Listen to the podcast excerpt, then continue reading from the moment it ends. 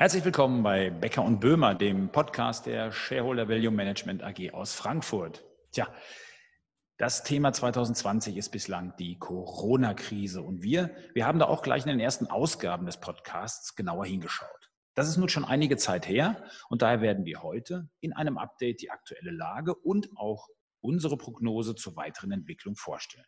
Dabei liegt unser Fokus natürlich auf den wirtschaftlichen Folgen. Dennoch wollen wir zu Beginn auch kurz auf die aktuellen Pandemiezahlen schauen und auch einige wichtige Erkenntnisse vorstellen. Also, erstmal herzlich willkommen, Ulf auch. Hallo. Hallo Heiko, grüß dich. Aber äh, gib uns noch mal einen Überblick über die aktuelle Lage bei Covid-19. Äh, wie sieht es da wirklich aus? Ähm, ja, das sieht zumindest, wenn ich nach Europa blicke und nicht Lateinamerika und auch nur eingeschränkt äh, gilt das für die USA, sieht es in Europa relativ, relativ gut aus. Die Fallzahlen trotz eingeleiteter Lockerungsmaßnahmen steigen nicht, sondern vielmehr die aktuell Infizierten sinken immer noch weiter in Europa. Ähm, also das ist, ähm, denke ich, eine sehr erfreuliche Entwicklung. Es Gibt aber noch andere Erkenntnisse, die einen doch, denke ich, recht optimistisch stimmen können. Ähm, es gibt einige Studien aus, aus Spanien beispielsweise, wo an über 90.000 Leuten mittels Bluttest getestet wurde, habt ihr Antikörper oder habt ihr keine? Und da wurde festgestellt, dass in den, in den Hotspots durchaus bis zu 15 Prozent schon Antikörper gebildet haben. Jetzt weiß, äh, weiß man aber auch, dass die Bluttests nicht so genau sind und deshalb hat die Uni Zürich eine, eine weitere Studie gemacht, wo sie Abstriche genommen haben, Mund, Nase, Rachen ähm, und äh, Augen sogar und die haben dort festgestellt, dass die, die tatsächlichen ähm, Infizierten wahrscheinlich noch um Faktor 4 bis 5 höher ist. Ähm, soll heißen, also wir können durchaus sagen, dass in den, in, zumindest in den Hotspots wie Ital Norditalien, Spanien, dass wir dort ähm, ähm, eine hohe Durchseuchung haben, was allerdings dann auch äh, wiederum heißt, dass die Mortalitätsrate deutlich niedriger ist. Und ich glaube, das sind in der Summe sehr, sehr gute Nachrichten. Und es könnte durchaus sein, dass, dass wir ähm, mit diesen Erkenntnissen ähm, nicht in diese 80-Prozent-Ökonomie, wie wir sie äh, tituliert haben vor einigen Wochen, stecken bleiben, sondern dass die Erholung äh, besser ausfällt. Das ist ein gutes Stichwort, diese 80-Prozent-Ökonomie. Ähm, kannst du das nochmal kurz erklären, was wirklich dahinter steckt? Ja, die, die, die Ausgangsbasis war da, dass wir gesagt haben, naja, eine vollständige Erholung der Wirtschaft wird schlichtweg nicht möglich sein, wenn keine Großveranstaltungen da sind, äh, wenn der Flugbetrieb eingeschränkt ist, wenn wir auf soziale Distanz gehen, wenn wir dauerhaft äh, die Kinder nicht in den Kindergärten, nicht in den Schulen haben, äh, sodass die Familien nicht entlastet werden. All das haben wir gesagt, das, ist so, das sind alles so Ingredienzien, die dazu führen, dass wir uns nicht vollständig erholen werden. Jetzt sieht es aber so aus, als, als ähm, äh, könnte das passieren. Wichtig wäre dafür allerdings nur, dass dieses, diese Zuversicht auch bei den Menschen und Politikern ankommt, dass Covid-19 wahrscheinlich nicht so gefährlich ist, wie man am Anfang glaubte. Aber Heiko, kommen wir zu dem ökonomischen Teil. Was sieht man denn schon? Was schaust du dir da ähm, so an? Du hast ein paar ganz interessante Realtime-Indikatoren, die du da anguckst. Ja, genau. Und zwar ähm, haben wir ja oft das Problem, wenn wir auf die Konjunktur schauen, dass wir nur Quartalsdaten bekommen, also aus Wirtschaftswachstum bezogen. Und das ist natürlich, drei Monate sind in diesem Jahr wirklich ein sehr, sehr langer Zeitraum. Und ich bin auf einen neuen Indikator gestoßen, den sogenannten BIP-Indikator, den jetzt die österreichische Nationalbank berechnet. Und dabei ist es eben so, dass die einen wöchentlichen Blick auf die wirtschaftliche Entwicklung machen. Und so kann man sehr schnell Einbrüche und Erholungen sehen. Und das Spannende dabei ist, dass sehr, sehr viele Konjunkturindikatoren mit herangezogen werden. Also Lkw-Fahrleistungen werden genommen, Daten aus dem Zahlungsverkehr, Arbeitsmarktdaten, Stromverbrauch, aber auch Mobilitätsindikatoren und auch Finanzmarktdaten. All das wird zusammengenommen und im Endeffekt wird dort dann die BIP-Entwicklung auf Wochenbasis abgebildet. So das als Erklärung zur Methode und jetzt zu den aktuellen Ergebnissen, die wirklich ganz spannend sind. Wenn wir den Mai beispielsweise nehmen, jetzt auf Österreich bezogen, dann lag die Wirtschaftsaktivität 11 Prozent unter dem Vorjahr. Das ist ein massiver Einbruch. aber eben auch eine deutliche Erholung, denn in der letzten Märzwoche, da lag der Wert hier bei 27 Prozent Einbruch. Und das Ganze war innerhalb von nur wenigen Wochen passiert. Ähm, wichtig aber auch, im Mai gab es dann keine weitere durchgreifende Verbesserung. Das heißt, wir hatten Ende April Lockerungsmaßnahmen schon in Österreich. Auch, dass die Geschäfte schon wieder frühzeitiger aufgemacht haben. Das hat den Wert nach oben gebracht. Aber im Mai komplett sind wir in diesem Bereich um minus 10 Prozent im Vergleich zum Vorjahr geblieben. Auch das eine wichtige Erkenntnis. Und jetzt nochmal in absoluten Zahlen. Ja, während des Lockdowns, da lagen die ähm, BIP-Verluste in Österreich bei bis zu zwei Milliarden Euro pro Kalenderwoche.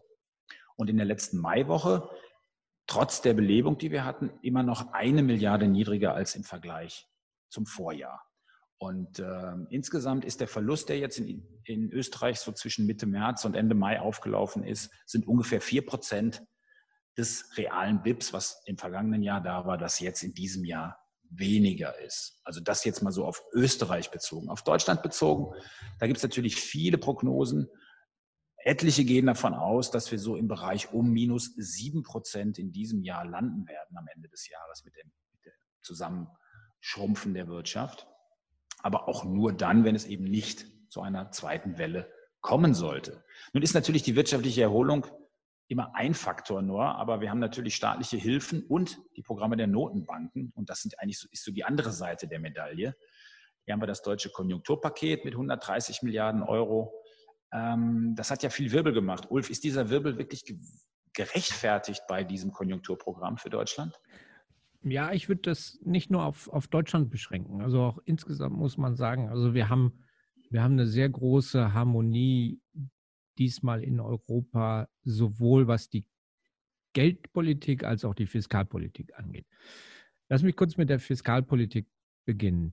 Ähm, wir haben das Programm in, in Deutschland gesehen, das du schon erwähnt hast, mit 130 Milliarden. Das sind ungefähr 3,8 Prozent vom Bruttoinlandsprodukt. Und das ist größer als in der Finanzkrise. Also das ist schon mal, das ist schon mal, das ist schon mal ein Wort. Über die Ausgestaltung, da gab es natürlich von den von einem oder anderen Kritik, äh, gerade insbesondere von der Automobilindustrie.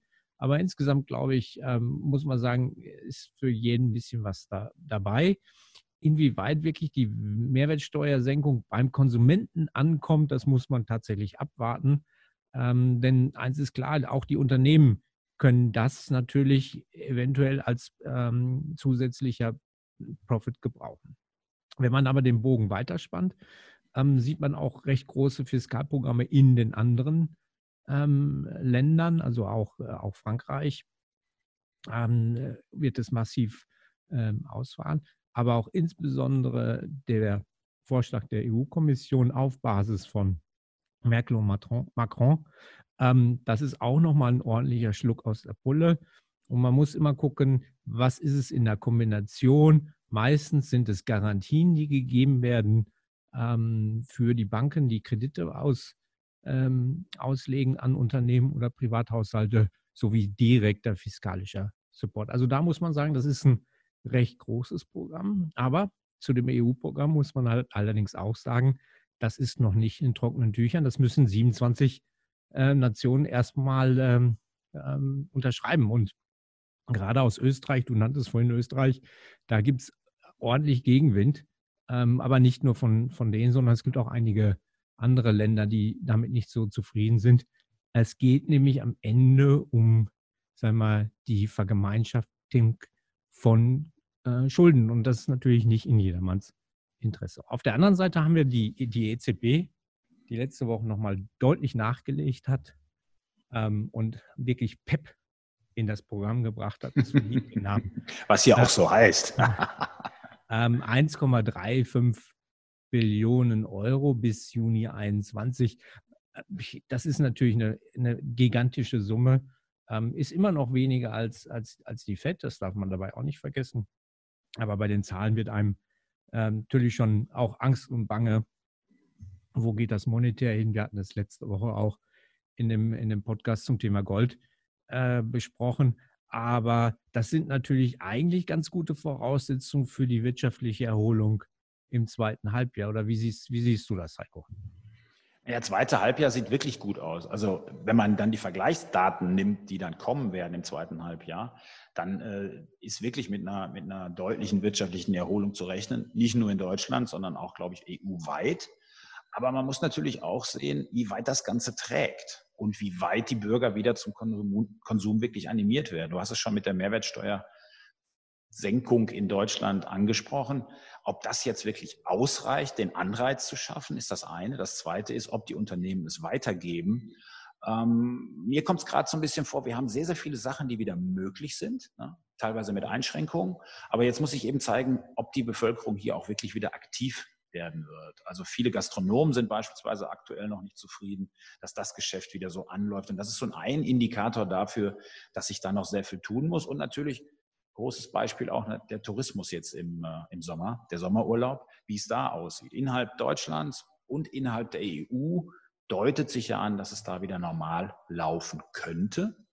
Aber wenn wir weiter hinausschauen, jetzt in der aktuellen Woche ist ja vom, äh, vom Außenministerium nochmal die Reisewarnung aufrechterhalten worden und aktualisiert worden bis Ende August für immerhin noch über 160 Länder außerhalb der EU. Mhm. Das heißt also, Fernreisen wird es erstmal nicht geben. Das hat auch die Indikatoren Flugverkehr und so weiter werden weiter auf einem niedrigen Stand bleiben. Ähm, jetzt ist der Tourismus für Deutschland auch nicht so ein wichtiger Faktor, auch Gäste, die zu uns kommen. Wir haben natürlich andere Wirtschaftszweige, die äh, sehr stark positioniert sind. Und dieser Exporteinbruch, den wir beispielsweise in dieser Woche gesehen haben, der dürfte sich im zweiten Halbjahr zum Beispiel auch schon wieder sehr viel stärker zeigen.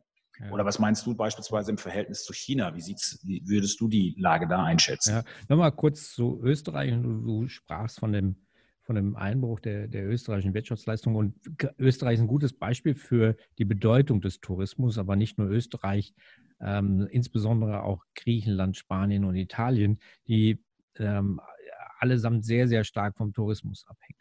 Ähm, was das Thema Exporte angeht, ähm, wenn man sich die chinesischen Daten, also auch für, für China gibt es genau, wie du die für Österreich skizziert hast, gibt es auch so Realtime-Indikatoren.